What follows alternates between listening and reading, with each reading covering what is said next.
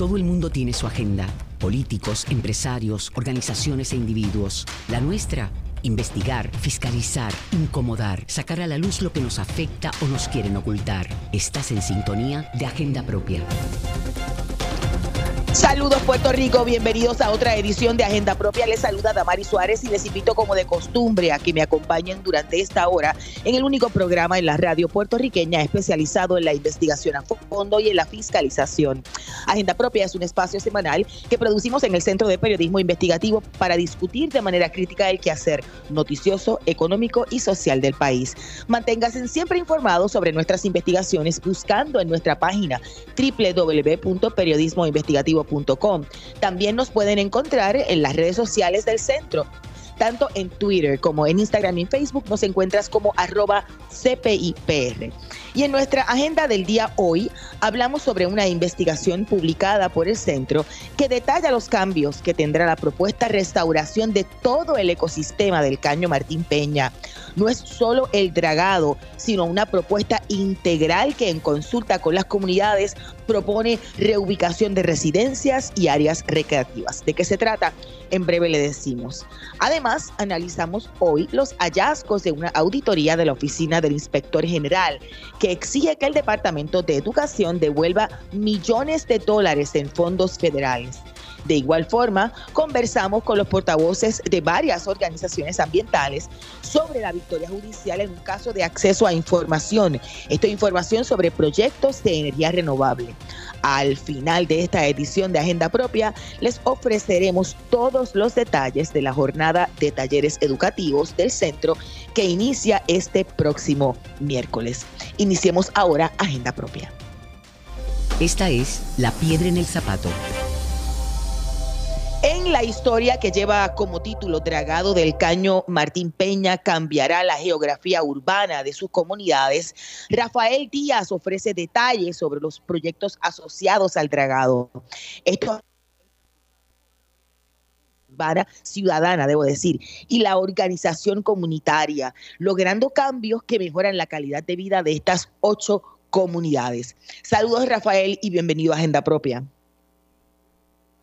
Damaris y a toda la audiencia de Agenda Propia. Vamos a empezar por el principio, porque yo reconozco primero que somos 100 por 35, un archipiélago, no todo el mundo vive en San Juan, y me imagino que algunos que nos están escuchando en ¿verdad? comunidades alejanas a la zona metropolitana han escuchado del caño, han escuchado del dichoso dragado hace más de dos décadas, y que finalmente va a iniciar, ¿verdad? Vamos a hablar un poco primero de, de lo básico, ¿qué es el caño Martín Peña y cuáles son esas comunidades aledañas a la zona? Claro, eh, el Caño Martín Peña es un cuerpo de agua urbano eh, ubicado en, la capital, en San Juan.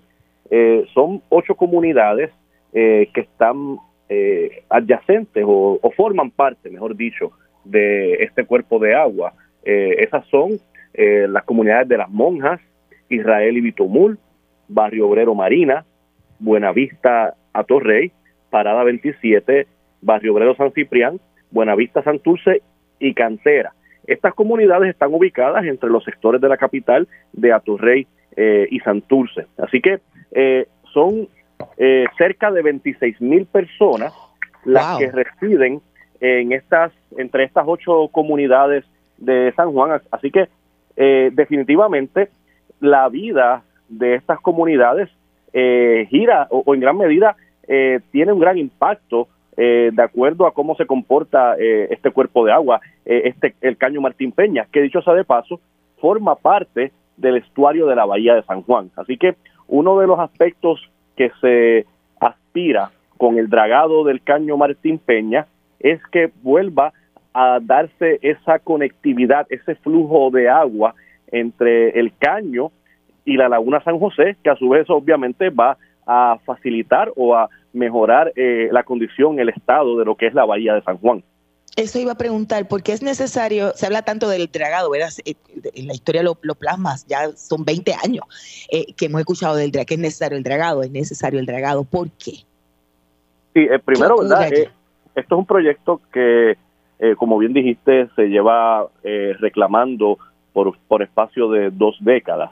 Es un proyecto de restauración ecológica hay varias especies eh, que son parte de, este ecosistema, de, estos hábitats acuáticos urbanos, pero bien importante es restablecer, mejorar el flujo de agua, que a su vez es una medida para mitigar las inundaciones. Sabemos que en, ese, en esas comunidades del caño uno de los principales problemas es que en ocasiones lluvias intensas, aunque no sean de gran duración, ya pueden de alguna manera u otra eh, causar problemas, eh, inundando las calles, las aceras y en muchas ocasiones esa agua también se mete eh, al interior de, las residencias. Así que sin duda mejorar ese flujo de, del agua, mejorar esa conectividad entre el caño y la laguna San José va de alguna manera u otra a aportar a la mitigación con respecto a las inundaciones que sabemos que eh, son muy frecuentes en esta zona. Qué bien, y, de hecho se anunció ya que finalmente eh, comenzará el, el dragado. ¿Cuándo va a comenzar? Pues realmente hay, por un lado, cuando el gobernador habló en la firma del acuerdo que hubo hace dos semanas eh, en el Caño, habló de que ya se podrían ver unas máquinas entre septiembre, octubre, eh, realmente también para eh, septiembre, octubre quizás se esté trabajando la parte de, ¿verdad? ¿Qué compañías serían las que estarían trabajando? Pero en realidad, bueno, eh, sé que vamos a tener más adelante en el programa a Mario Núñez del, proyecto del proyecto Enlace del Caño Martín Peña, que nos puede obviamente precisar de, de mejor manera cuándo comenzarían los trabajos del dragado. Pero, pero realmente el, el, dragado, dragado en sí mismo no lo es todo. Ahí, ¿Cómo se está trabajando el asunto? ¿verdad? Porque hay, hay que hacer una reubicación, hay unos relojos. Claro, Y, y, yo creo que ese fue el, el, enfoque que trabajamos en esta historia, más allá de, de, lo que sabemos que puede propiciar los beneficios que puede traer un dragado. Eh, esto va a cambiar eh, muchos aspectos de las comunidades. Eh, por ejemplo, ya han habido varias familias que han sido realojadas porque donde residen o donde llevan años residiendo son áreas que ubican dentro de la huella del dragado. Así que si están viviendo en esas áreas, eh, no se puede no se puede comenzar el dragado hasta que todas esas familias eh, sean eh, realojadas. de hecho, este proceso de realojo, y es bien importante diferenciar, porque así mismo los líderes comunitarios del caño lo plantean, le llaman realojo y no desalojo, porque no es una...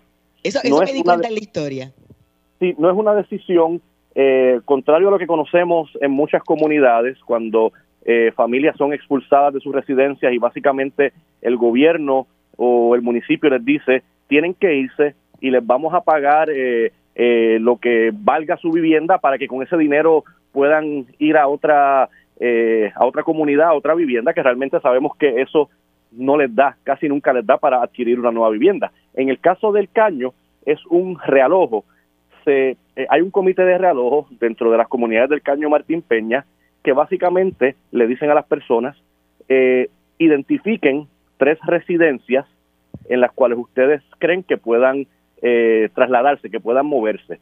Luego se procede a seleccionar una, pero esa residencia en la cual la familia es realojada, en donde se traslada, no es una impuesta ni por el gobierno ni por el comité de realojo del caño, eso lo escogen las mismas familias. Eh, y luego de eso, ¿verdad? Eh, se procede a, costear, a, pagar esa eh, unidad de vivienda en donde las familias deciden realojarse, deciden moverse. Así que es un proceso de realojo participativo y lo, bien, lo interesante es que, según lo que me dijeron personas del proyecto Enlace e incluso líderes comunitarios, es que hasta el momento cerca del 98% de esas familias que han pasado por el proceso de realojo se han mudado a residencias que están dentro de alguna de las comunidades del Caño. Así que han optado, ha sido su propia decisión quedarse viviendo en alguna de las comunidades o de las ocho comunidades que componen el Caño Martín Peña. Vamos a la cita directa. Rafa, y se une a nuestra conversación Mario Núñez, director ejecutivo de la Corporación del Proyecto Enlace del Caño Martín Peña. Saludos Núñez y bienvenido a Agenda Propia. Saludos por aquí Mario Núñez, un placer recibirle y un placer escuchar a Rafael Díaz. Así que muchas gracias por darnos la oportunidad. Y, explicaba Rafael el proceso, ¿verdad? De cómo se ha dado. Me gustaría que, usted también lo explicara, y en la historia yo leía que había sido uno educativo, ¿verdad? Este, ¿Cuál ha sido la reacción de los residentes y cómo se ha manejado este proceso? Pues mira, durante estos 20 años que lleva de existencia la corporación, hemos trabajado ese proceso de realojo con las familias de una manera participativa eh, muy diferente a como se trabajaban antes proyectos eh, que se decretaban por las administraciones gubernamentales como un fin público. Este proyecto, pues obviamente es de una administración gubernamental que dio paso en el 2000, eh, en el cuatrenio del 2000-2004. Y obviamente aquí hay un proceso de movilización de familias que están en la huella de impacto por dragado y adicionar a eso otras familias que están en la huella de impacto de los proyectos de infraestructura. Eh, para eso la corporación junto al equipo técnico del área de vivienda y un diálogo compuesto por ese equipo técnico, pero también por líderes comunitarios, atienden a esas familias en sus primeros orígenes. Primero que todo, a la familia, pues obviamente se le explica que eh, su casa se tiene que, eh, como parte del proyecto, pues eh, se tiene que adquirir por parte de la corporación para dar paso al proyecto de dragado. En este proceso, se va trabajando con la familia, se le va pidiendo la documentación y luego entonces se le da una notificación de elegibilidad, siendo un ocupante elegible, porque hay varias maneras. Hay ocupantes elegibles que son dueños, pero también tenemos ocupantes elegibles que son inquilinos o arrendatarios. En ese sentido, pues son beneficios diferentes, pero todos cobijados bajo el Uniform Relocation Act, que es la ley federal para el realojo de familias, siempre garantizando y buscando el mejor interés de la familia. Así que la corporación lo que ha hecho a lo largo de estos años es aquellas viviendas que están dentro del distrito, entiéndase las ocho comunidades que comprenden el distrito, esas viviendas que están vacantes y que están disponibles y que eh, eh, las condiciones de la vivienda permiten rehabilitación, la corporación las adquiere, las rehabilita y en el proceso de selección de vivienda de estas familias que van a hacer realojo se le presentan tres viviendas de estas que se adquieren por parte de la corporación las familias las visitan, van y las ven y ellos seleccionan la vivienda donde se va a mudar. En muchas instancias puede ser dentro de su misma comunidad, sino en comunidades aledañas. Eh, Rafa hablaba, pues obviamente que este proceso ha sido uno participativo porque aparte de que se trabaja con el comité de realojo, también se trabaja con las juntas comunitarias. Y a la fecha de hoy todavía no hemos tenido ninguna familia quejándose de un trato desigual, injusto y equitativo precisamente hablando de las familias y que no, ¿verdad? no, no ha habido o no han habido eh, eh, quejas mayores. Eh, con lo que pude conversar con una de las líderes comunitarias, Aileen Morales, de Parada 27, al igual que con María Inirio, de la Corporación de Proyecto Enlace, me informaron que todavía quedan cerca de 200 familias por ser realojada. Eh, quería entonces, dentro de, ese número, saber en general cuántas familias, eh, en, al final, cuando se completen los realojos, cuántas familias habrán participado de ese proceso. Pues mira, en, promedio tengo que decir que ahora mismo la corporación ha podido lograr el proceso de realojo de aproximadamente 53% de estas familias que estamos hablando aproximadamente entre las que faltan y las que se han realojado, posiblemente algunas 500 familias que están en la huella de impacto por dragado. Tenemos otros realojos que a futuro se van a ir trabajando conforme se vayan dando los proyectos de infraestructura, entiéndase alcantarillado sanitario, potable, pluvial, el área de paseo, que es el corredor de infraestructura, que a futuro también hay otras familias que se van a ver impactadas, pero ya para eso la corporación junto al fideicomiso de la tierra hemos identificado unos terrenos que tenemos dentro del distrito que están en manos del fideicomiso que están aptos para desarrollo, entre ellos por lo que era la antigua Administración de Servicios Generales, el parque de pelota que ubica en la avenida Quisqueya, que se va a relocalizar, que una de las condiciones para construir viviendas y de realojo es que se construya un nuevo parque dentro de la comunidad, que la comunidad no se quede desprovista de ese parque de pelota, y ya en la comunidad de Buenavista Torrey, entre las calles Pepe Díaz y calle 4, se identificó un predio de terreno que está eh, cercano al Caño Martín Peña, que va a ser un parque de pelota, pero también más allá de parque de pelota, un proyecto de manejo de escorrentía pluvial que va a reducir y a minimizar el elemento de inundabilidad en esta zona. Eso no quiere decir que no se vayan a inundar, pero No es lo mismo que se inunde un parque de pelota que una vez bajan las aguas continúen en condiciones de uso a que se inunden familias por no ser relocalizadas y que entonces tengan que perderlo todo cada vez que ocurren eventos de inundabilidad. Estos trabajos de dragado eh, de, las 3.7 millas, que es la extensión del caño, eh, los trabajos cubrirán 2.2 millas y el Cuerpo de Ingenieros de Estados Unidos también indicó que eh, se van a sembrar cerca de 35 acres de manglares. El proceso en general, los trabajos del dragado del caño, más o menos cuánto tiempo tomarán.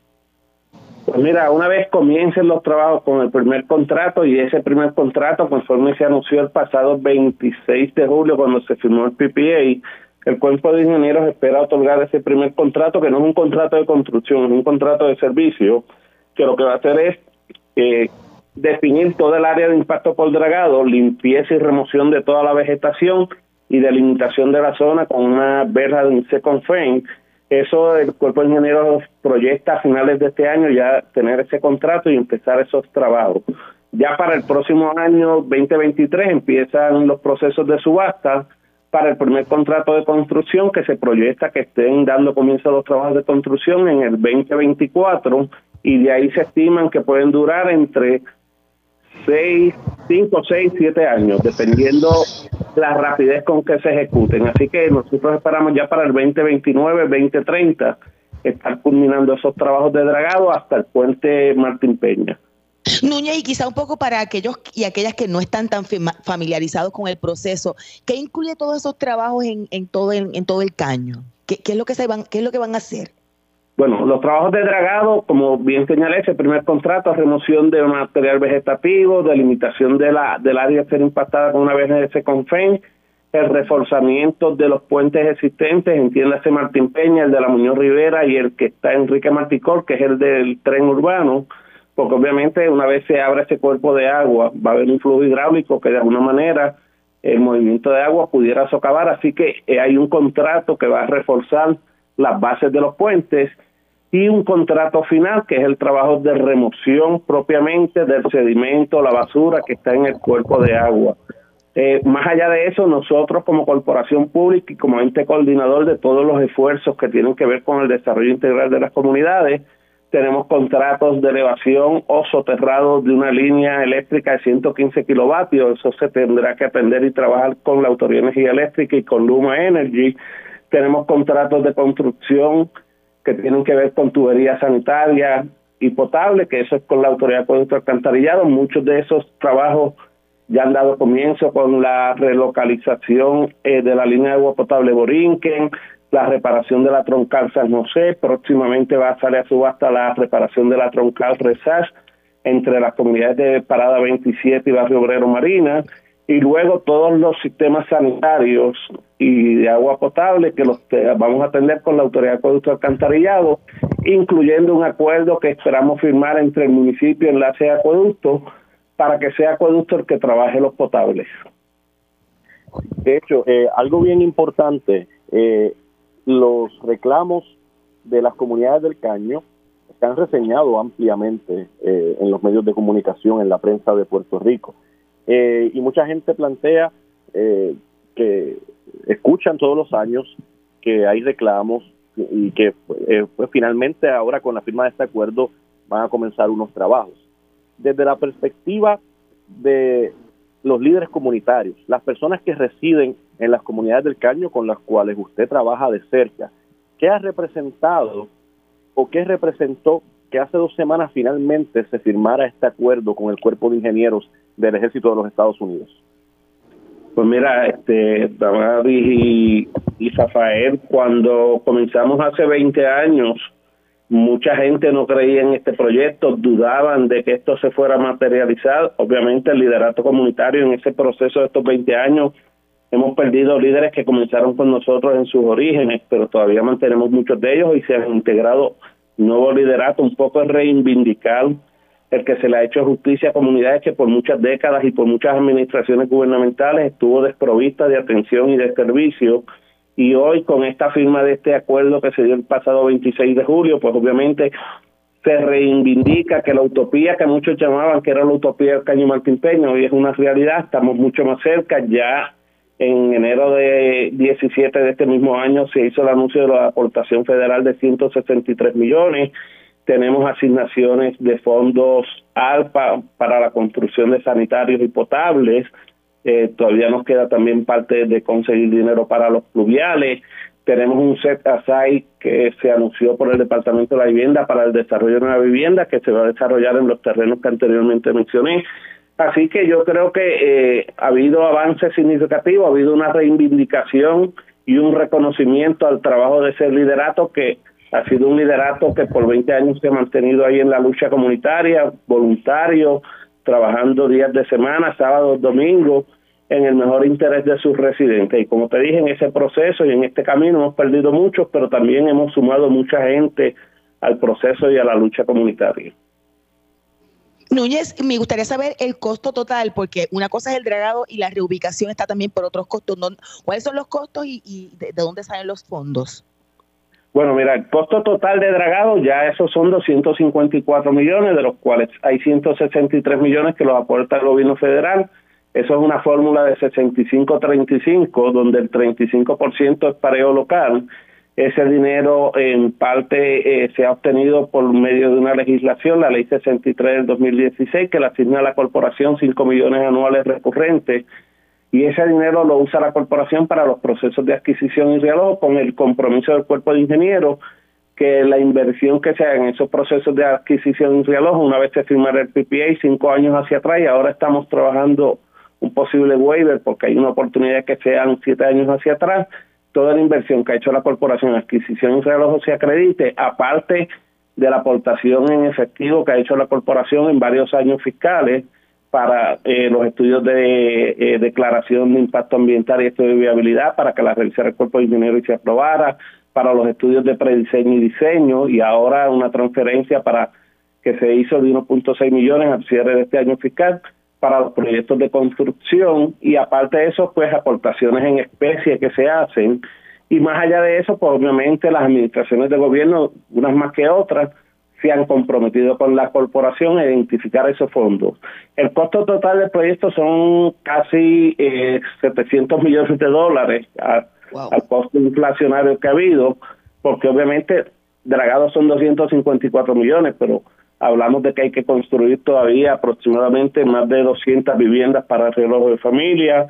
Hablamos que hay que construir los sanitarios, los potables, los pluviales y los corredores de infraestructura, la relocalización de líneas eléctricas, o sea, este, y en ese sentido, pues la administración eh, de gobierno también ha hecho sus aportaciones. Hemos ya identificado 130 millones de fondos ALPA que se asignaron para estos proyectos que van dirigidos a, a la infraestructura de agua, tanto sanitaria, potable como pluvial. Y con el Departamento de la Vivienda, a través de los fondos CDBGMI, entendemos que hay unas oportunidades de que algunos de estos proyectos de infraestructura se puedan financiar por ahí. Gracias a ambos. Escuchaban a Mario Núñez, director ejecutivo de la Corporación del Proyecto Enlace del Caño Martín Peña y Rafael René Díaz Torres, periodista del Centro de Periodismo Investigativo. Vamos a una breve pausa, pero usted manténgase en sintonía. Al regreso hablaremos sobre los hallazgos de una auditoría federal sobre fondos asignados al Departamento de Educación. Usted escucha Agenda Propia. Agenda Propia regresa en breve. Ya regresamos con Agenda Propia. Estamos de regreso en Agenda Propia, el programa producido por el Centro de Periodismo Investigativo. Soy Damari Suárez y siempre les recuerdo que busquen nuestras historias en periodismoinvestigativo.com, en las redes sociales del centro, así como en el portal loschavosdemaria.com.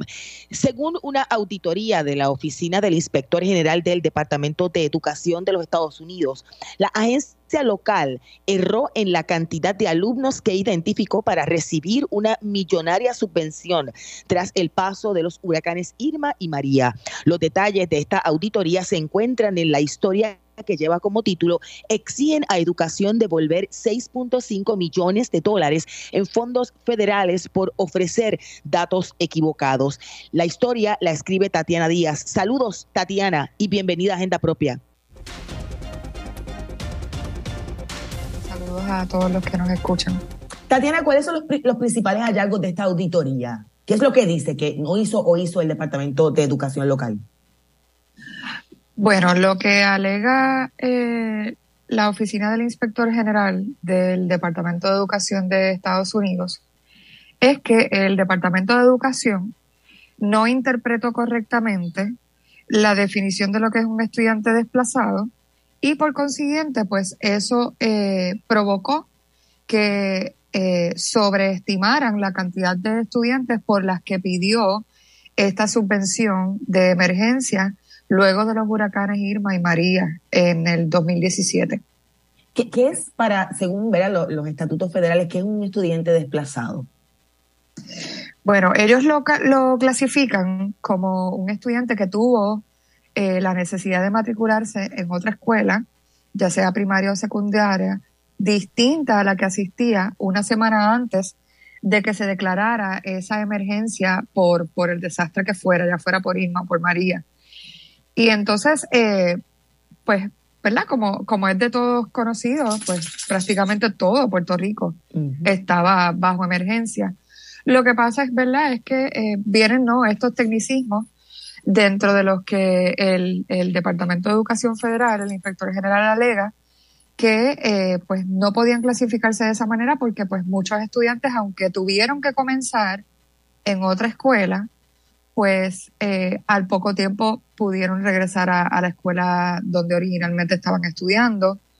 Algunos sencillamente pues no regresaron a estudiar, ¿verdad? Sabemos que, que muchos eh, se vieron en la necesidad de emigrar y algunos sencillamente pues como quien dice desaparecieron de, de los sistemas de información y entonces por, por esos eh, pequeños detalles, ¿no? Esos tecnicismos, es que el inspector general está eh, haciéndole, ¿no? Ese señalamiento a educación de, al Departamento de Educación de Puerto Rico, como que no podían, ¿verdad?, eh, reclamar o, solicitar esa subvención por esos estudiantes. Eh, Tatiana, ¿para qué se utilizaron o para qué era este, este fondo especial? Sé que es después de, de las emergencias, este, pero, pero eh, ¿para qué, ¿para qué se utilizaba o se debió utilizar ese dinero? ¿O se utilizó? Pues eh, sí, de hecho se utilizó el 99% de esta, de esta subvención. Eh, eso ayudó a compensar al magisterio, ¿verdad? A pagar el sueldo del, magisterio en algunas ocasiones, a proveer suministros para los salones de clase. En el caso de, ¿verdad? De, las escuelas que se vieron bien afectadas y que tuvieron que, eh, ¿verdad? Poner estas unidades móviles o incluso eh, pagar alquiler en, lugares alternos para poder eh, ofrecer las clases en estos lugares, eh, para pagar transportación también de los estudiantes para servicios de apoyo como por ejemplo psicólogos, mantenimiento y ese tipo de cosas. para eso fue utilizado el dinero. ¿Qué dice el Departamento de, Educación de, de Puerto Rico? Pues si utilizó el dinero, tendrá que tendrá, ¿verdad? tendrá que buscar de dónde sacar esos, esos millones para devolverlos. ¿Qué dice el departamento?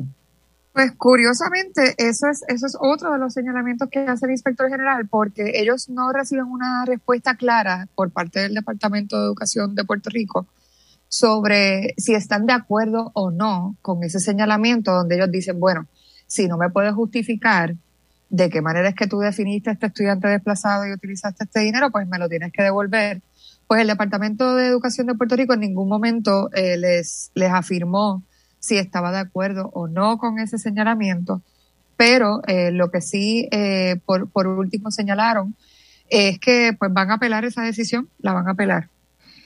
más allá de si están de acuerdo o no con lo que está señalando el inspector, pues no, no aclararon ni, ni a ellos, ni a la oficina del inspector, ni al CPI. Gracias, Tatiana. Tatiana Díaz, pueden buscar la historia de Tatiana en periodismoinvestigativo.com. De hecho, quisiéramos conectar, eh, estamos tratando de conectar con la presidenta de la organización magisterial Únete, Laisa Fournier, pero no ha contestado. Voy a leerle un poco la historia que escribe Tatiana Díaz y que hace un rato resume en esta entrevista. Un error en la interpretación de lo que significa estudiante desplazado es lo que ha provocado que el Departamento de Educación contabilizara alumnos que no cumplían con los requisitos de esa definición y recibiera algo así como 6.5 millones, 6 millones y medio de, fondos eh, de emergencia por el paso de los huracanes Irma y María, a los que presuntamente no tenían derecho según esta auditoría que reseña la historia de Tatiana, una auditoría de la Oficina del Inspector General del Departamento de Educación Federal. Ya tenemos conectada a la profesora Laisa Furier. Saludos y bienvenida a Agenda Propia. Saludos de María, a ti, a todos los que nos escuchan a través de la emisora. La, la, Oficina de Inspector General lo que recomienda es que el departamento tiene que devolver estos 6 millones y medio de dólares. ¿Qué le parece? Sumamente preocupante, Damari, de que se levanten esos cuestionamientos, ¿verdad? Eh, eso nos hace pensar en cuán confiable es la data del Departamento de Educación, cómo se obtiene la realidad de la escuela, pero más allá de eso, que el departamento a estas alturas tenga que devolver esa cantidad de dinero considerable va a redundar en que las escuelas reciban menos fondos este año. Así que preocupa, preocupa en este momento. Eh, hay una, hay, como decía Tatiana hace un, hace un rato que conversaba con ella, es un tecnicismo, pero parecería haber unas discrepancias entre qué se supone sea un estudiante desplazado o no. ¿Cuál fue su experiencia luego de los huracanes Irma y María? En el caso suyo, eh, con su escuela. En realidad, con mi escuela nosotros tuvimos una merma de estudiantes, mayormente de estudiantes o que se movieron a colegios, ¿verdad? Porque estaban buscando una alternativa rápida para recibir la enseñanza, ya que se dilató el proceso de reapertura de la escuela. y recuerda que tuvimos que, que, que llevar a, a Julia Keller prácticamente el tribunal para que abrieran las escuelas. ¿verdad? Eh, eh, eh, eso fue sumamente tedioso el proceso, escuelas que estaban preparadas para abrir y se dilataba ese proceso. Y en adición a eso, pues tuvimos estudiantes que se fueron para Estados Unidos porque perdieron todo aquí en Puerto Rico. Ah, recuerden que estuvimos muchísimo tiempo sin luz, sin agua eh, aquí, así que hubo una cantidad, te podría decir que entre mi escuela serían como 30, 40 estudiantes que se fueron en dado momento, pero luego de varios meses regresaron a nuestra escuela nuevamente. Más allá de los tecnicismos, esta no es la primera auditoría en la que se reflejan fallas en procesos y controles. En el año 2019 hubo otro informe de la Oficina del Inspector General criticando al departamento por no ofrecer procedimientos claros y, confiables en, el manejo de un programa, el, que se llama Restart en, inglés. Y más recientemente, el actual secretario de Educación Federal, eh, Miguel Cardona, ha pedido que el departamento acelere el uso de los fondos asignados por la pandemia desde el 2020. Estamos en el 22. ¿Qué está pasando al interior del departamento, Funiel? Bueno, sabemos que el Departamento de Educación ha sido señalado en varias ocasiones, ¿verdad? Que, que, tuvimos dos secretarios de Educación que fueron acusados y convictos por, por mal manejo de fondos federales. Y por eso es que, que, que el proceso es tan burocrático que para asignarle fondos o utilizar los fondos, pues hay que constatar mucha evidencia, pero también el proceso en el que se da en la información que se recopila a veces no es clara porque una cosa es lo que está pasando en las escuelas, lo que se informa la región y en muchas ocasiones esa información no llega a nivel central porque las regiones tratan de tapar, ¿verdad? lo que en realidad está ocurriendo. Por eso es que nos alegra de cierto modo que el secretario esté visitando las escuelas para que él pueda ver en realidad las condiciones que están en las escuelas y, y, y así le hicimos señalar, le, le señalamos al, al secretario de Educación Federal de Estados Unidos que ese dinero tenía que llegar con mayor prontitud. No puede terminarse el año escolar sin que los materiales, el equipo llegue a las escuelas. No puede irse. Comenzamos un semestre escolar nuevamente con las mismas preocupaciones. El equipo que se compró el año pasado, con mucho dinero que había asignado, mm, su gran mayoría no llegó y comenzamos un año escolar donde todavía nos falta el equipo, nos faltan los materiales y se ha dicho a los cuatro vientos de que las escuelas no están en las condiciones óptimas para iniciar el semestre escolar. ¿Y se justifica eso con tantos fondos federal que vino? Digo, el propio secretario dice que no ha encontrado un solo, una sola escuela que no tenga problemas.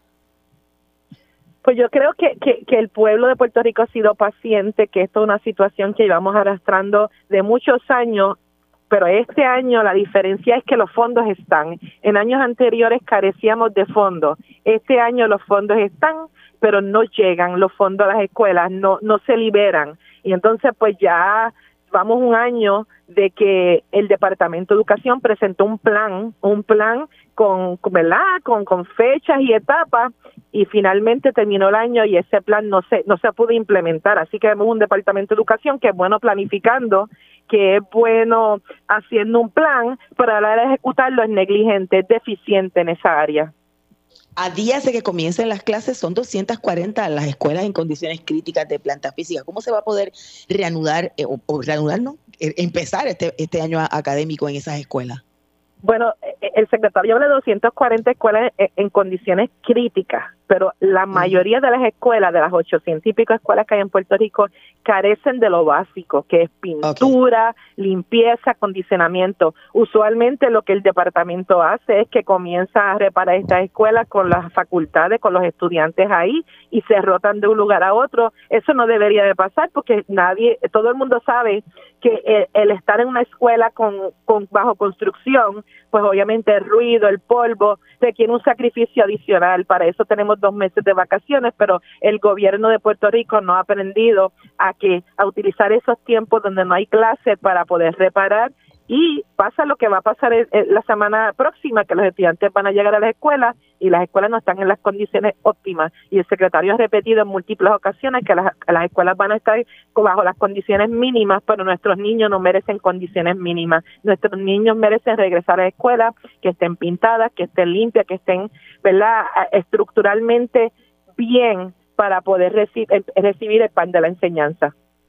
Gracias, Fournier. Escuchaban a Laisa Fournier, presidenta de la organización magisterial UNETE. Ustedes pueden buscar la historia de Tatiana en periodismoinvestigativo.com. Vamos a una breve pausa, pero usted sigue en sintonía que al regreso hablamos sobre una victoria judicial de grupos ambientalistas que reclamaban acceso a información de proyectos de energía renovable. También les daremos todos los detalles de las actividades educativas esta semana organizadas por el centro y su brazo educativo, el Instituto de Formación Periodística. Usted escucha Agenda Propia.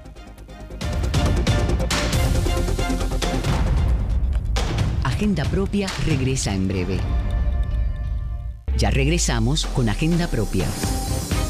Así es, estamos de regreso en Agenda Propia, el programa producido por el Centro de Periodismo Investigativo. Soy Tamari Suárez y les recuerdo buscar nuestras historias tanto en periodismoinvestigativo.com como en las redes sociales del CPI y en nuestro portal de fiscalización loschavosdemaria.com.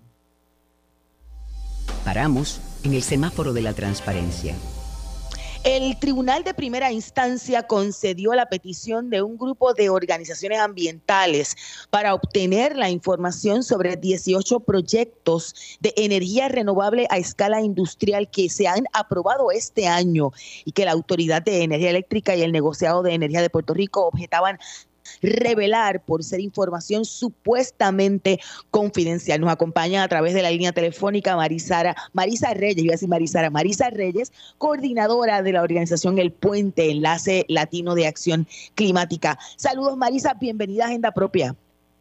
Saludos, buenas tardes a todos y a todas. Vamos a remontarnos un poco al inicio de la controversia. ¿Qué provocó, verdad, que las organizaciones solicitaran esta información sobre estos proyectos y cuáles son esos proyectos? Pues mira, Mari, en el pasado 2 de febrero de este año eh, se había anunciado a la pública de que el negociado había aprobado 18 proyectos de energía renovable. Eh, procedemos entonces a un grupo de organizaciones a hacer solicitud de esta, de esta información y ahí es que tenemos una respuesta denegatoria de parte del negociado y de la Autoridad de Energía Eléctrica estableciendo que esta información era confidencial ahí es que procedemos, ¿verdad?, a hacer un, procedimiento en el tribunal de apelaciones haciendo solicitud de, de la información y, eh, ¿verdad?, este, ahora estamos con, con este resultado del tribunal. ¿Y, qué tipo de información ustedes solicitaban que, que las agencias dicen que, son que es confidencial? ¿Qué es lo que no se puede saber? Mira, lo que nosotros estamos solicitando era el nombre del proyecto, eh, qué espacio ¿verdad? propone ocupar, cuánta energía eh, está proponiendo generar, dónde va a estar ubicado, eh, que es información ¿verdad? básica que no comprende ¿verdad? ningún conflicto de interés, que era una de las alegaciones que tenían eh, tanto el negociado como la autoridad. Eh, así que era información básica que nos que nos prepara como ciudadanía saber cómo se está haciendo la planificación de nuestro espacio, que ¿verdad? Dicho sea de paso, no está habiendo planificación en Puerto Rico. Reyes, o sea, hablaba de conflicto de intereses. ¿Qué, en qué se basaba el negociado o la, o la autoridad o ambas para decir que esta información es confidencial y que provocaría dar a conocer los nombres de los proyectos y la cantidad de energía que, que van a producir? Ellos establecían que como el procedimiento estaba todavía en evaluación y en conversaciones a través del mecanismo de request for proposal, pues se establecía que hasta que ese proceso no se completara, a pesar de que ya ellos habían hecho una preaprobación, no se podía liberar esta información porque podía provocar em, que, que otras compañías eh, variaran sus precios y cosas por el estilo. De, entrada, nosotros no estamos solicitando ¿verdad? Este, el costo de estos proyectos, estamos solicitando capacidad y generación. Claro, y, y, me imagino yo que a qué empresas, o sea, que, que quiénes son las personas detrás de cada uno de los proyectos, ¿verdad? las corporaciones. Eso es correcto.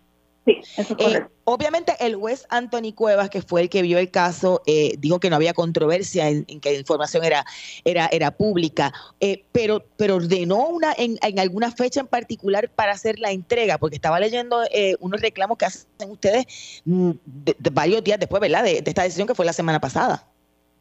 Sí, y de hecho ya estamos en ese proceso, ¿verdad?, de volver a requerir la información tanto el negociado como la autoridad, porque no no, no necesariamente el juez eh, dio una sentencia, pero de, ¿verdad?, dio una fecha límite, pero sí establece que la información es pública y se tiene que hacer accesible para las organizaciones.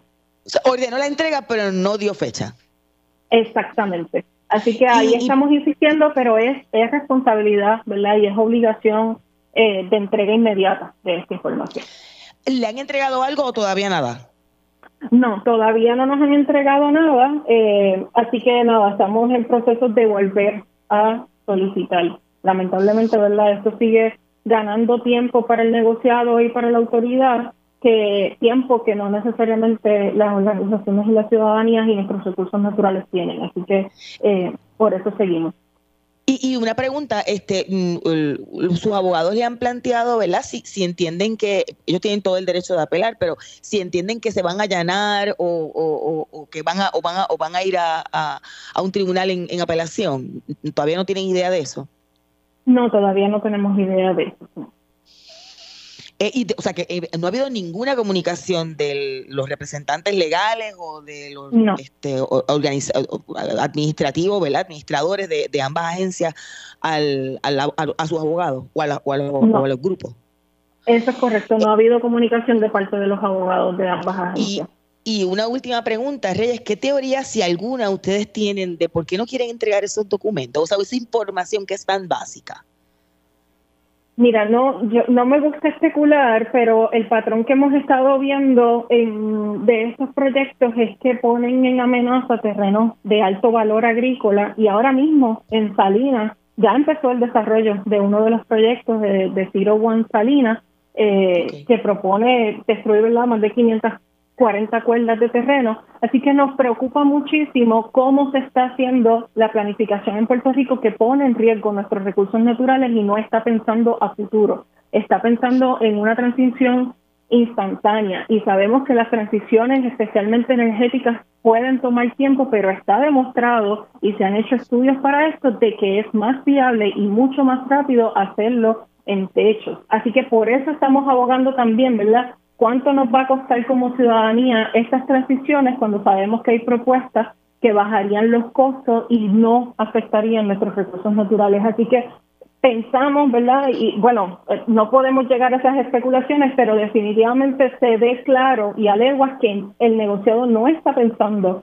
en una planificación amplia y eh, nacional y eso es sumamente lamentable y muy, muy riesgoso, porque para eso tenemos eh, documentos, para eso tenemos planificadores, así que es bien importante que respetemos esas decisiones de la distribución de nuestro espacio eh, y territorio, porque eso viabiliza nuestra permanencia en nuestra isla, en nuestro archipiélago.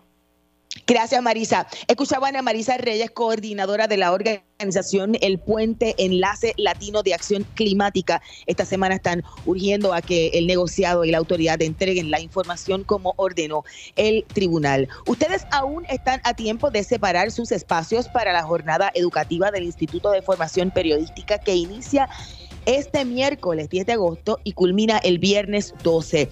El miércoles a las 5 y 30 de la tarde comienza con un panel gratuito abierto al público sobre las estrategias efectivas para integrar la perspectiva de género en el salón de clase a pesar de la resistencia del Departamento de Educación de Puerto Rico. La conversación estará centrada en las experiencias docentes, eh, de docentes en escuelas públicas y privadas, donde han podido implementar sus propias estrategias y los resultados que han tenido.